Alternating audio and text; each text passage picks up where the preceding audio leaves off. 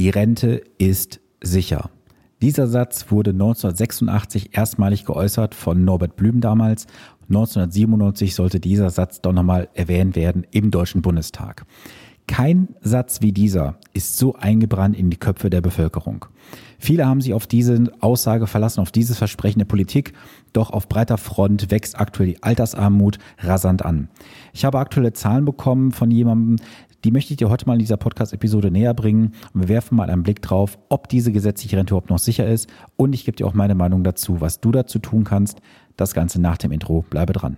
Herzlich willkommen zu Vermögensaufbau abseits der Masse. Hier bekommst du Tipps und Tricks zu den Bereichen Geld, Kapital und Wohlstand. Denn jeder falsch investierte Euro ist ein verlorener Euro. Viel Spaß dabei!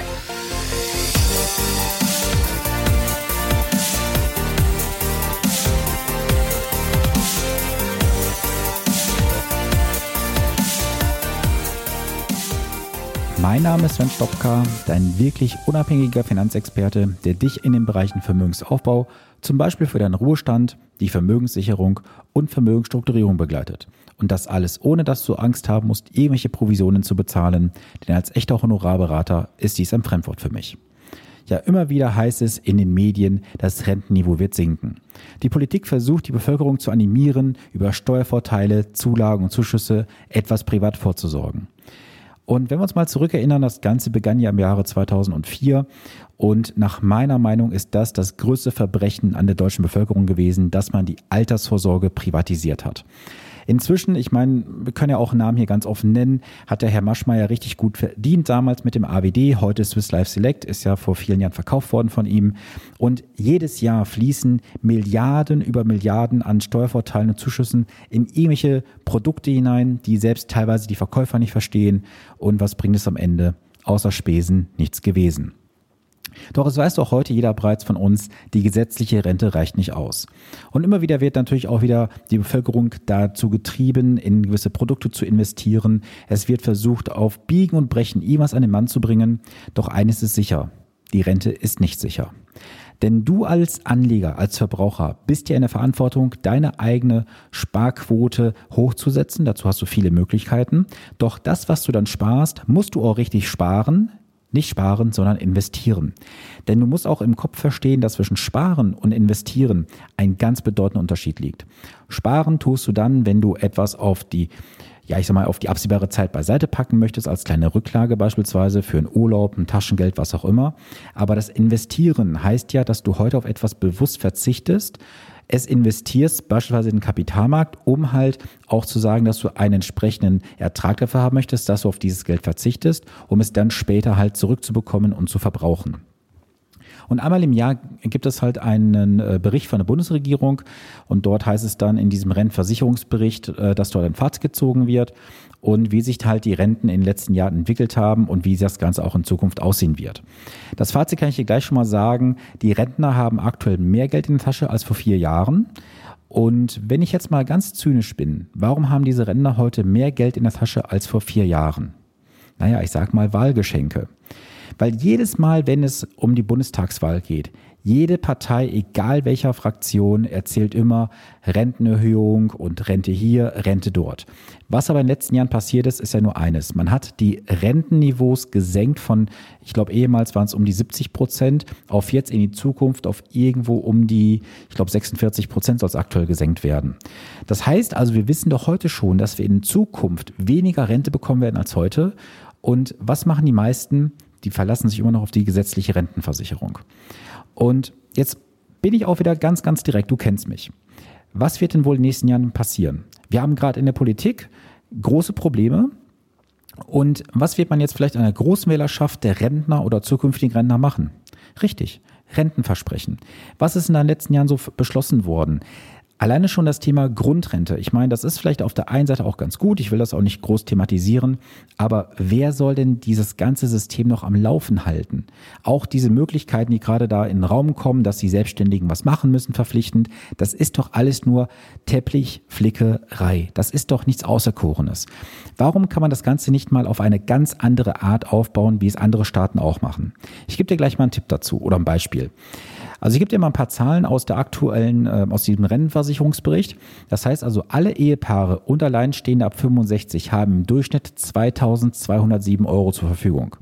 Eingerechnet allerdings sind private Altersvorsorgen, Zinseinkünfte, naja, ich meine, welche Zinseinkünfte, da muss jemand schon sehr vermögend sein und natürlich das Thema Vermietungen.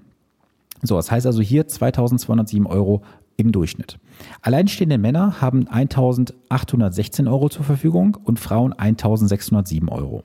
Jetzt kommt etwas, was für mich wirklich ein Augenöffner war. Und zwar Selbstständige über 65 Jahren und Empfänger von Versorgungsleistungen aus den Versorgungswerken, wie beispielsweise Apotheker, Ärzte, Steuerberater und Rechtsanwälte, sind Spitzenreiter mit 3108 Euro im Monat.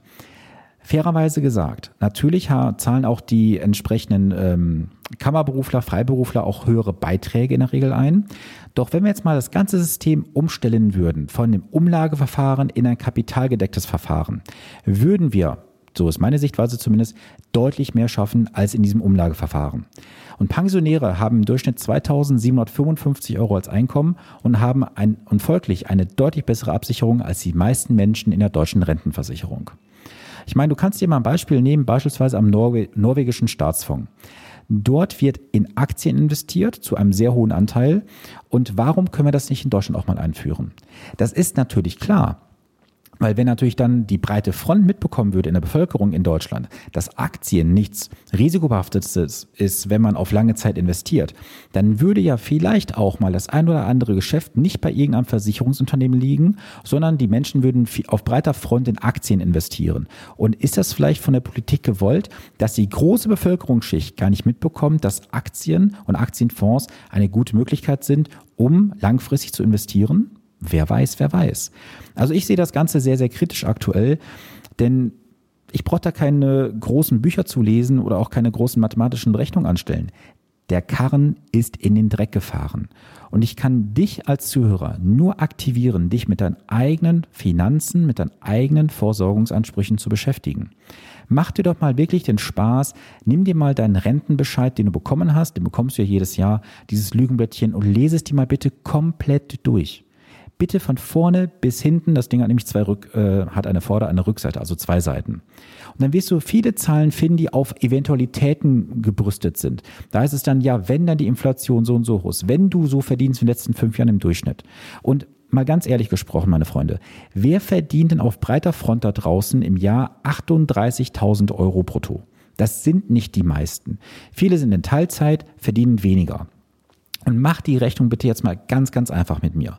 Wenn du im Durchschnitt verdienen würdest, also nehmen wir mal an, du gehst 40 Jahre im Durchschnitt arbeiten, dann bekommst du einen Entgeltpunkt in der deutschen Rentenversicherung. Und ein Entgeltpunkt ist ganz grob gesagt 30 Euro wert. 40 mal 30 macht 1200 Euro. Davon gehen runter deine äh, Inflation auch, die sehr, sehr individuell ist, aber sagen wir mal zwei Prozent. Dann geht runter das Thema Sozialversicherung, also Pflegeversicherung und Krankenversicherung. Auch da ganz ehrlich, Real Talk meinerseits. Tendenz doch dafür eher steigend. Denn schau mal, was passiert in den nächsten Jahren, Jahrzehnten mit unserer Bevölkerung in Deutschland? Es werden viel mehr Ältere da sein als Jüngere. Also das heißt, wir haben höhere Kosten, die höheren Kosten müssen gedeckt werden. Hinzu kommt da noch natürlich das Riesenproblem, dass viele auch sich mit diesen ganzen Steuerthematiken gar nicht beschäftigen. Das gebe ich dir auch hier ganz freestyle-mäßig mit im Real Talk. Alle nachgelagerten Besteuerungen, Riester-Rente, betriebliche Altersvorsorge, Basisrente. Du pumpst dir damit dein Bruttoeinkommen später künstlich nach oben. Und jetzt bin ich ganz, ganz ehrlich zu dir. Ab 2040 musst du jegliche Einkünfte zu 100 Prozent nachgelagert besteuern, auch die gesetzliche Rente. Wenn du jetzt aber schon weißt, dass du später deine betriebliche Altersvorsorge, deine Riester-Rente, deine Basisrente und Nee, der, der Privat wird ja nur ant, äh, anteilig besteuert, die mal abgesehen. Aber diese drei Produkte werden ja gerade auf breiter Front draußen verkauft von der ganzen Versicherungsmaschinerie, äh, weil dir, es gibt ja Steuervorteile und Zuschüsse. Du pumpst dir künstlich damit deine Einkünfte später nach oben. Und du kannst auch zurückgehen, das habe ich im Blog bei mir auf der Seite auch mal veröffentlicht. Du hast aktuell einen Faktor von rund 1,4 vom durchschnittlichen Jahreseinkommen, um in den Höchststeuersatz reinzufliegen. So, und das musst du bitte vor Augen führen. Du hast einen 1,4-fachen Faktor, um in den Höchststeuersatz reinzufliegen. Das hast du vor gut 40 Jahren beim Faktor von 20 ungefähr gehabt. So, und wenn dir jetzt nochmal irgendein Versicherungsvertreter, ein Versicherungsmakler oder wer auch immer sagen sollte, im Rentenalter ist deine Steuerbelastung geringer, lass es dir bitte schriftlich geben, weil ich persönlich davon ausgehe, dass diese äh, spätere Steuerbelastung höher sein wird als heute. Weil frag dich mal auf der anderen Seite, wo soll der Staat denn bitte später die Steuereinnahmen noch hernehmen? Von den Arbeitnehmern, die eh schon so viel zahlen müssen? Oder wird man sich das bei den Rentnern holen, die dann später sowieso das Geld haben werden? Ich kann dir nicht in die Glaskugel schauen, obwohl ich eine im Büro stehen habe. Sie sagt mir nichts. Ich möchte dich einfach nur mit dieser Podcast-Folge außerhalb der Montagsfolgen einfach mal dazu animieren, dich mit deinem Thema der Altersvorsorge und insbesondere der deutschen Rentenversicherung zu beschäftigen. Lese bitte diesen ja, ich nenne ihn mal wirklich so, dieses Lügenblättchen, lese es dir bitte von vorne bis hinten durch. Lass das auf dich wirken. Rechne mal nach, was macht das wirklich aus unter Berücksichtigung aller Faktoren. Und wenn du da Probleme hast, mein Angebot, schreib mich gerne an. Ich helfe dir, das Ding zu übersetzen, dass du es verstehst. Das dauert maximal fünf bis zehn Minuten und dann wirst du auf den ja, auf den Punkt genau sehen können, was hast du später als Rentner zur Verfügung, was ist deine Lücke und glaub mir eins, diese ganzen Kleckerverträge, die da gemacht werden, 25 Euro, private Rennversicherung 50 Euro, die retten dir nicht den Arsch am Ende des Tages. Ich sag's ganz offen. Wie gesagt, ich möchte hier nicht emotional werden, deswegen werde ich jetzt auch diese Podcast-Folge schließen für heute. Du bekommst wie gewohnt dann am Montag eine reguläre Episode und in dem Sinne jetzt dir noch eine wundervolle Woche. Wir hören uns Montag. Viele Grüße aus Ahaus. Dein Sven Stopka.